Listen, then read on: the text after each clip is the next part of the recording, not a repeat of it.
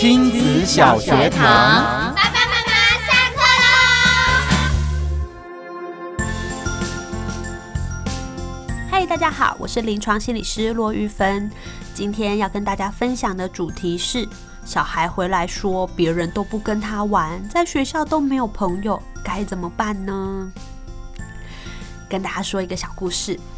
我有一个朋友啊，他有一天非常紧张的来找我说：“怎么办？小孩说他在学校都没朋友，小孩说他都自己一个人玩。”我转过头去问问孩子的状况，发现他耸耸肩，一点都不在乎这件事情。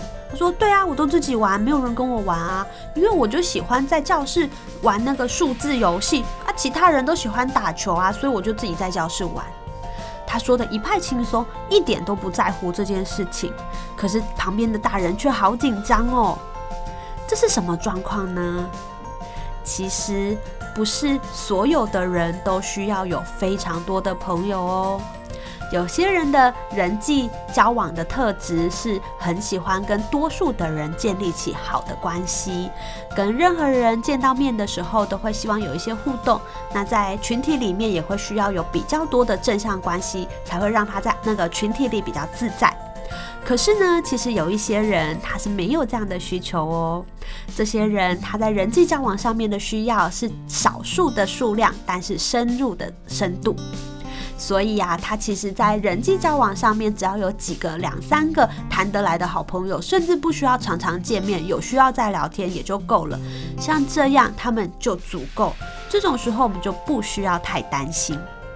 所以，遇到小孩子，我们发现小孩子在学校没有朋友，或是别人不跟他玩的时候，我们可以先想一想，是他的个性呢，还是有其他的状况？不过啊，也不是说。都没有关系，像这种状况呢，我们其实还是要去思考有没有发生其他的事情，导致别人都不想跟他玩。有的时候其实是因为孩子自己很想跟别人玩，可是他的技巧不足，或者是他太退缩了，或者是他以前曾经被人家拒绝过，所以还没有准备好再重新开始。这种时候就跟刚刚前面举的例子不太一样喽。这种时候的孩子是需要被帮忙的。比如说比较退缩的孩子，我们可以帮他从小团体开始练习，找几个比较熟悉的朋友，每周一起出去，或者找几个气质比较相近的朋友一起出去。孩子从这样的经验里面去累积人际互动的经验。另外，如果是社交技巧比较不足的孩子，比如说他不知道怎么表达自己想跟别人玩，想要加入，这种时候我们就需要帮他一起练习看看。比如说想跟别人玩的时候，哦，你可以走过去问说：“请问我还可以加入吗？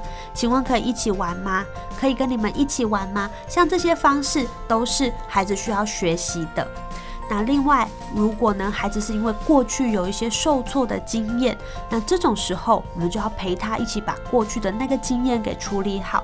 比如说，他觉得很委屈，他觉得当下如果再发生的话，不知道要找谁求助，像这样的状况就很需要大人的帮忙。我们一起陪他，告诉他说：“哦，那个时候你觉得好害怕，都没有人帮助你，你很担心再发生这种事情的时候，不知道该怎么办。那如果在学校的话，我们可以找谁呢？哦，我们可以找老师，或者是回来跟爸爸妈妈说。像这样子，孩子知道说，那他的那些经验再发生的话是可以被处理的，这样孩子就会比较安定，也比较有办法去跟人家互动哦。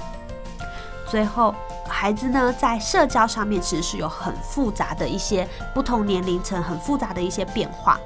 从小小孩，他其实不太介意身边有谁，慢慢的到了长大，在呃学龄前到学龄的阶段，他们会很需要就是跟其他人的互动。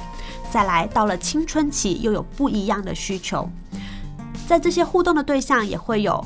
同样类似个性的人，或者是同样性别的人，慢慢的转换到各种不同性别的人，然后不同特质的人。